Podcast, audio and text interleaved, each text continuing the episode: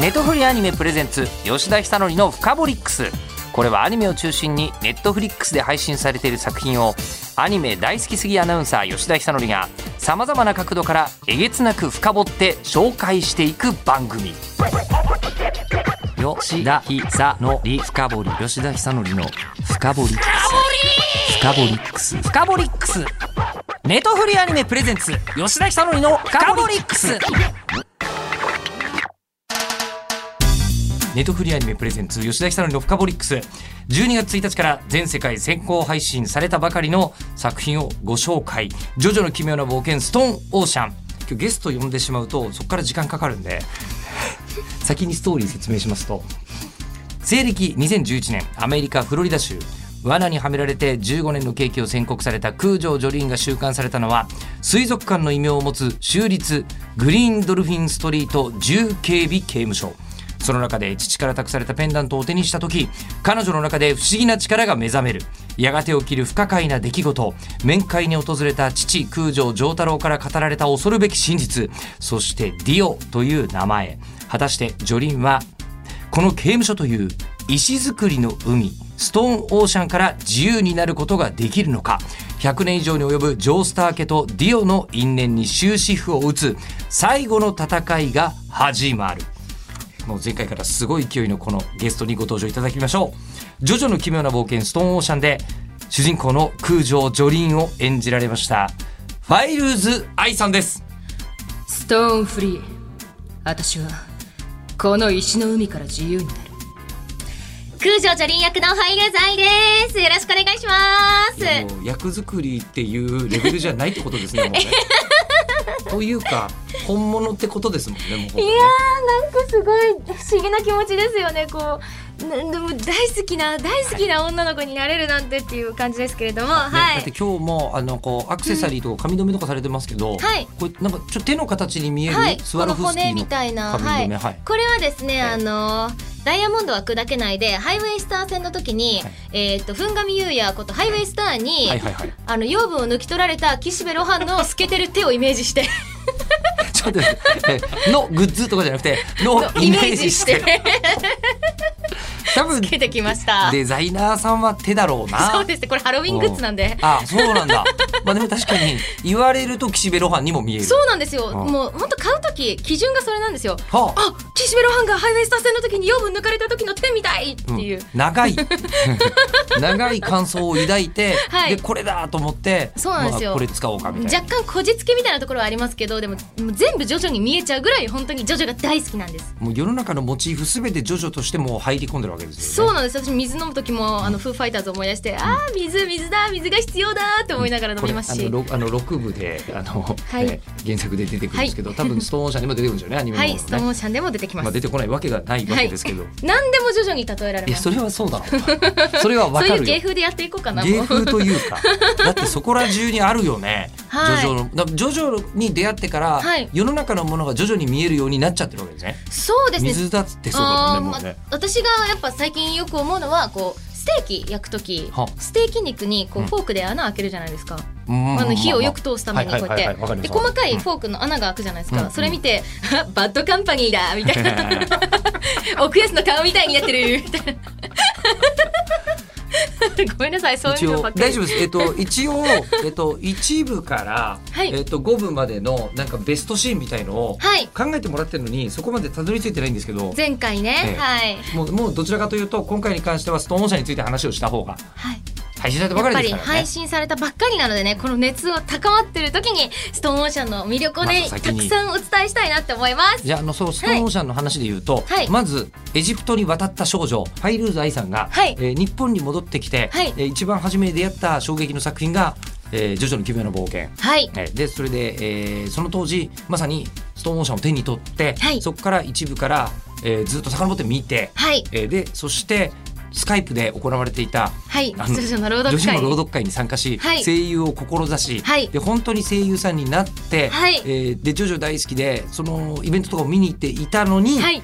自分が6部の主人公ストーン社の主人公にはい。なったとはい。いうところまでが僕が作った話ではなく この世に存在するリアルな話です。うーってとこまでこの間聞いて、はい。え若干こんなことあるんだって思ってたんですが、はい。えー私が一番驚いてます。そうでしょう、はいだってまずそのジョリーン役のはい。オーディションに、うんまあ、呼ばれてね他の役も受けてたのにジョリーンになった、はいオーディション通ったわけじゃないですか。まあオーディションも信じられないぐらい緊張してたので、あのめちゃくちゃ噛んじゃって。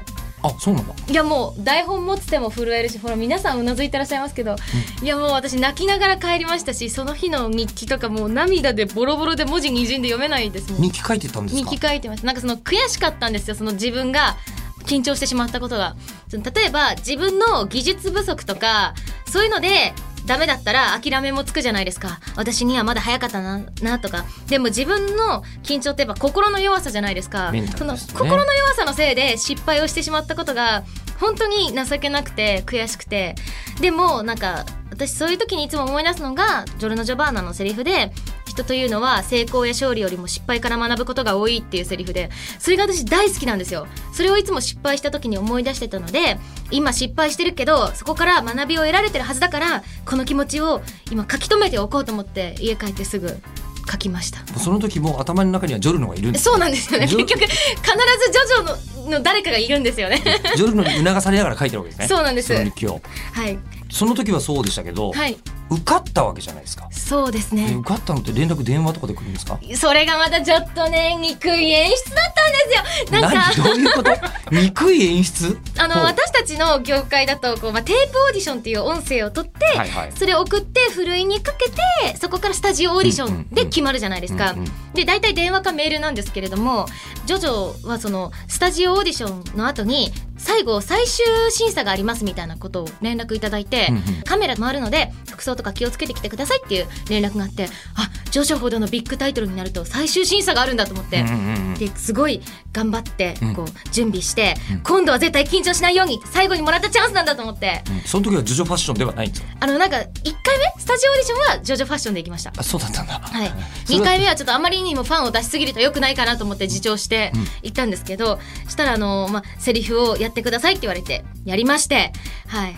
でその時はあんまり噛まなかったと思います。で終わった後に監督からこうトークバックで「はいじゃああのファイルズさんがジョリン役ということに決まりましたので」って言われて「えっ?」てもう時が止まったんですよ。えっ？てなって。時止まりましたか？実はこれもジョジョなんだよな。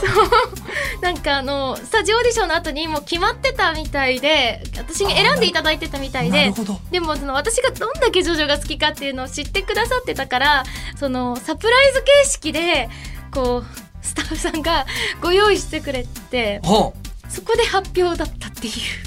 私はもうその場で泣き崩れて。えええもうそのカメラ回ってたのも記録用に動画撮ってたみたいでええ。もう私はもう泣き崩れてもう私本当にジョジョが大好きでって言ってたら皆さんが知ってますって言ってて で最終審査ではなくて呼ばれてたのはそうなんです。ファイルズさんだけだったんですそうねなんですよ。発表だったんですそれが。っはあ。ていうことがありまして。はあ。もうその時の動画をあのうん見返すともうちょっと恥ずかしいんですけど毎回泣いちゃうんですよ。なかなか普通の人の人生でそこまでのこと起きないですからそうなんねですよ。だから今までこういろいろ自分のこととかで辛いこととかたくさんあったんですけど、それもこれもなんか全部が芝居に生きて今に生きてるんだなって今に繋がってるんだなって思って本当に嬉しかったですね。はあ、はもうでもねまあ選ぶ側からするとエジプトにね、えー ルーツがあって行ったことあってって人を徐々に呼ばなかったらちょっとなんかいや。うんせっかくいるのにどうして選ばなかったのみたいな感じになりますけどね。私はとしてはジョリン役なんてもう絶対なれないと思ってましたし FF とかエンポリオンみたいになんかジョリンを助ける役ができたら一番嬉しいんですけどでも何よりもその大好きなジョジョのエンディングのクレジットに名前が載るだけでよかったんですよ。あの第7部スティーブン・スティールのように新聞の隅に名前自分の名前が載るだけでそれだけでっていうあれの気持ちだったんですよ。う。んはい、だから本当に助手 A とか、うん。まあ、それだけでもなるの大変なんですけど。それでも一人になれたらって思っていう思いで生きてたので本当になんかもう光栄でした。主人公ジョースター家入りできるなんてっていう。あ確かにジョースター家に、はい。あのある意味嫁入りしたようなものですそうよねなんですよ。うん。まあ生まれてますけどねジョースター家で、はいジョリーンはね。もしかしたら私首の後ろにあの、うん。星型の技あるかもしれないです。えー知らないうちにスタンドもね、あの、はい。もう一回丈太郎と出会うと発動する可能性ありますよね。あ私あ。出してます今。今あ出してるんですか？あ出してます。もしかしたらスタンド使いになれば見えるかもしれないです。わ僕が見えてないのはね、はい。僕まだ凡人まだ弓と矢に刺されてない刺されてないです、はい。私は。えーでもそれでなるとなったら、はい。もう作品の準備はい。こうアフレコに臨むまでの準備もはい。気合が入るなんてもんじゃないでしょ？そうですね。あのこれももしかしたら私がオタクだからかもしれないんですけど台本受け取ったらまず一番最初に最後のページ見てどこまで行くんだろうみたいな。先にね。どのどの話までどこから次の話につながるんだろうみたいな、うんうんうんそこから見ちゃうっていう、うん。まあねシリーズ構成ってやつがありますからね、そうなんですよ。あの、うんうん私もう本当に脚本の小林靖子様が大好きでもう全部のジャンルで信頼をしてるんですけど、まあそうだ。特撮も特撮もやるしそうそうそう。例えばこう「進撃の巨人」とかもやるしみたいな大脚本家さんですけど。けても全面の信頼なので、うん。こうオリジナルの演出だったりとかそういうのってあの、まあ、他のシリーズでもあったじゃないですか。まあねアニメと漫画だとやっぱり違いますからね。だから、ストーンオーシャンではどんな風に見せてくれるんだろうっていうワクワクしながらこう読んででそこのオリジナルの演出とかってやっぱりその原作にないコマだったりない表情をしてるわけだから全部自分で考えて演技プランとかを立てなきゃいけないじゃないですか。そこがやっぱり難しかったですしその他のスタッフさんや皆様がどういう意図でこういうオリジナルセリフを入れてるのかっていうのをちゃんとこう考察して演じたりしてましたね。考察班が一番初めにいるんだ。そうですね。私の中の考察班がこう顔を出して。普通は世の中に出してから走り始める。今考察班が走ってるはずなんですけど。もしかしたら台本を一番最初に見るオタクかもしれそうないですね。でしょうね。そうでしょう。確実に。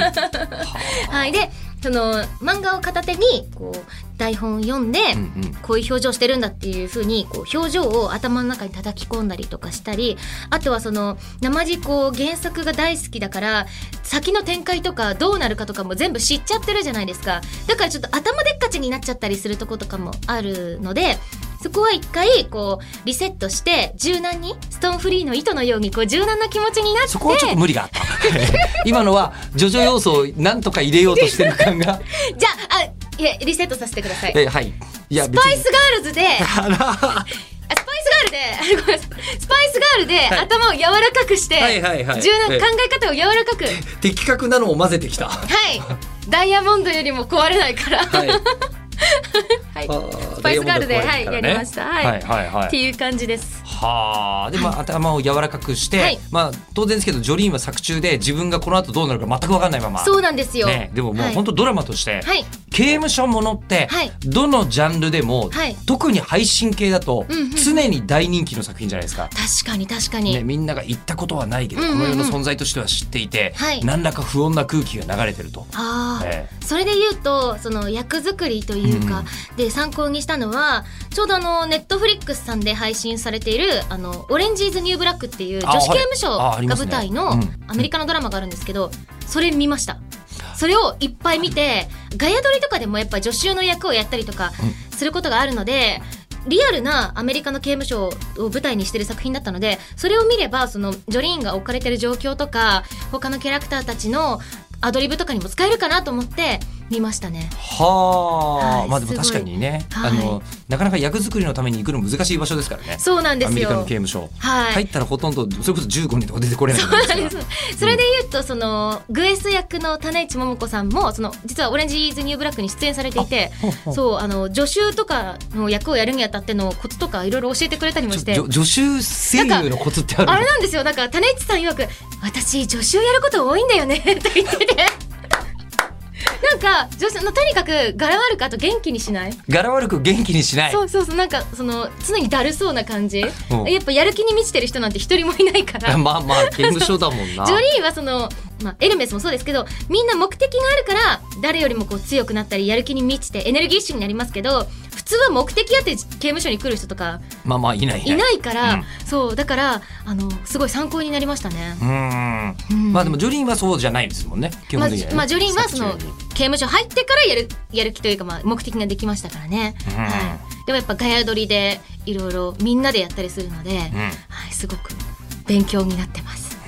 うん。えーでこの、まあ、作品としてじゃあ考察班にお伺いしますが、はい。考察班からして もうあの映像は、はい。まあ、目にされて、はい。もうアフレコもされるわけじゃないですか。はい。えー今見てはい。どういう感想なんですか？実はですね私もあのみんなと同じネットフリーリアタイ勢なんですよ。えーそうなの？そうなんですよ。第1話しかまだ見れてなくて早く見たくて仕方ないんですよ。今収録時点では、まあ、まだあの配信前なんですけどね高まりに高まってるところなのね、はいだから私あの12月1日の17時以降はもう一切のネットとかの情報を遮断してもう一人で全部見てからみんなの考察見に行きます。可能なの？そんなこと。はいあのもう絶対に。今時これだけジョジョ好きな人のポータル画面とかにジョジョの情報を一切出さないのは可能じゃない？切のもう遮断してもうなんかもう入れたくないですわ分かってるんですよ。そのアニメオリジナルの演出だったりでも色がついたりちゃんと線になってる状態とかそういうの見てないから音も聞いてないからどのタイミングでどういう SE とか BGM が入ってくるとか分かんないからもう本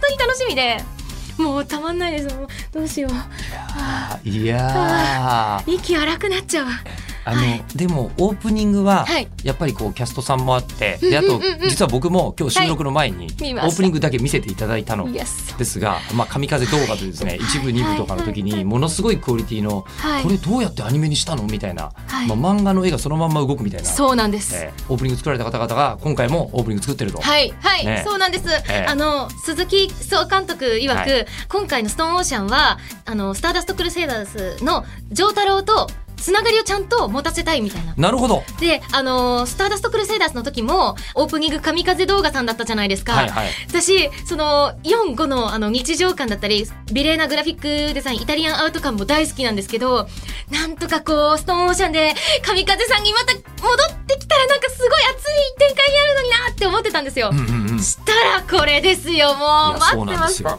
そうなんですよもうさすがもう、もうジョジョの制作委員会の皆さんはもうジョジョオタクの気持ちを分かっていらっしゃる。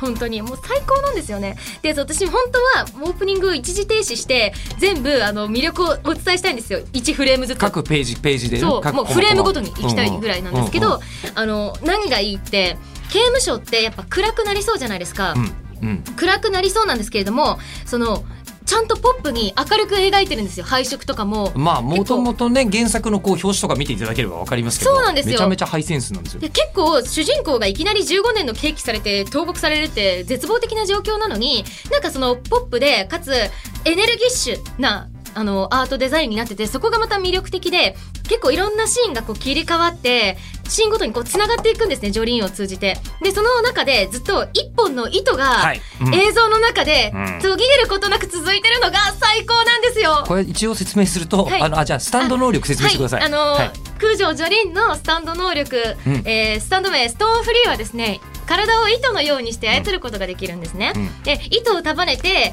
あの立体になるこの概念というかその殴ることもできるし、まあ、スタンドとして人型もあるのでそれでオラオラしたりもできるし糸をこう指から伸ばしてあの音を伝えたりとかまあ紡いでいく感じですね、うんうん。はい。柔軟でしなやかで、うん。パンチをかわすのにも使えたりとか本当に強くてかっこいいスタンドです。うんでこのこのスタンドが出てくるっていう演出を、はい。あのいそのままオープニングに、はい。えー、全てのシーンにこうつながっているはい。というはい。格好にしてるんですよ。そうそしてはい最後星を見てるんですよ。そうか。そう。鉄格子から覗く星を見てるんですよ。これはでも本当に大あの次のねシーズンを見ていただければわかるんで本当にお願いします。みんな見てください。もうオープニングだけでもとりあえずまだ、ま、何にも知らない人は芸術作品だと思って見てもらいたいそうですね。アートですもはや。ですはい。ね。うんというまあその素晴らしいオープニングで始まるはい「ジョジョの奇妙な冒険ストーンオーシャン」はい。で、えー、ファイルズ愛さんは空女ジョリン役を務めているんですが、同時にジョジョ考察班です。はい。はい、えー、で先にこの考察班の人先に台本読まれてるんですよ。はい。でで12話まで今回、はい。もう一挙公開されているとそうですいうねことなのですが、さて、えーうんうんうん。ここまでの12話までに、はい。えー考察班、はい。はい、あのファイルズ愛さんが教え教える、はい。えーあのこのシーン、えーはい。どこがいいですか？ちょっと12話までなのですごい難しいんですよ。いいシーンが多すぎて。ただ、まあちょっと深くは言わないんですけど実はまあジョリーンと丈太郎ってこう、まあ、PV 見ていただいた方は分かると思うんですけど実はうまくいってなかったんですよ親子関係が。そうね。そう、なんですけど実はそのまあいろんな行き違いとか誤解とかもあって丈太郎、まあ、父親の本心をジョリーンが知るシーンあるんですよ。本当は愛されていたんだっていうことをに気づくシーンがあってそこがすっごい好きなんですよ。そこが第5話ぐらいですねあのアニメだと。皆さんぜひ見てください。そこのあの小野大輔さんの演じる丈太郎のこれが本当に優しいんですよ。あの丈太郎ってあんまりこう愛情表現とかするタイプじゃないですじゃないですか。その言葉数も少ないしだけどそんな言葉数の少ない丈太郎が紡いだその一言が本当にジョリーンにとって大切な言葉になっててそこが大好きです。小野さんはい。にもあのこうもうお会いしてるん？はいもう大輔パパって呼んでます。大輔パパ。まあ大輔パパだしね、大輔パパって言って。うん、いやちゃんとあるんですよ経緯がああ経緯があるんですか？4月4日の,、はい。あの受け継がれる魂っていうイベントがあってそこではいはい。はいジョリーン役として発表していただいたんですけど、その時に小野さんが3人いらっしゃってそうなんです。小野これね。祐樹さん、小野賢章さん小野大輔さん。これね全員345で、はい。えー、とあの主人公を演じてる人たちが小野一族です。そうなんですよ。日本のジョースター家は小野家なんですそうなんですよ、えちょっと断ち切って申し訳ないんですけど。いやいやいや小野えファイル罪に解明しようかな、いやとかもうあのほぼほぼ嫁入りしても誰も何も言わないですよ、うん。はい、ええ。でそのイベントの時にやっぱ皆さん小野さんだからちょっと下のお名前で呼びますねってなって、うんうん。大輔さん結城さん賢章さんってお呼びしてたんですけどあのなんと荒水役の方が発表されまして浪川大輔さんだったんですよ。うん。そしたらダブル大輔さんになってじゃあ大輔パパですよね。そしたらかぶんないですよねってなって大輔パパって呼んででも浪川さんは浪川さんです。まあそうでしょうね。え まあ小野さんじゃなくていいからね、うん、ええ。浪川さんは大輔さんとは呼んでないですね。浪川さんですじゃあその大輔パパとはい。出会って、で大輔パパもジョジョ大好きじゃないですか、はい。ね。はい。あのやっぱりもう当然そういう話をするわけですよね。そうなんですよ。で私がこうすごい話すと例えばその今日はこのピアスは丈太郎のあの金の鎖をイメージしてつけてきたんですよ。可愛くないですか？みたいなこと言うと「おおこじらせてるね」って言ってくるんですけど あの人も大概こじらせてますからなんかすごいちょっと俺は違うよ感を出してくるんですよ。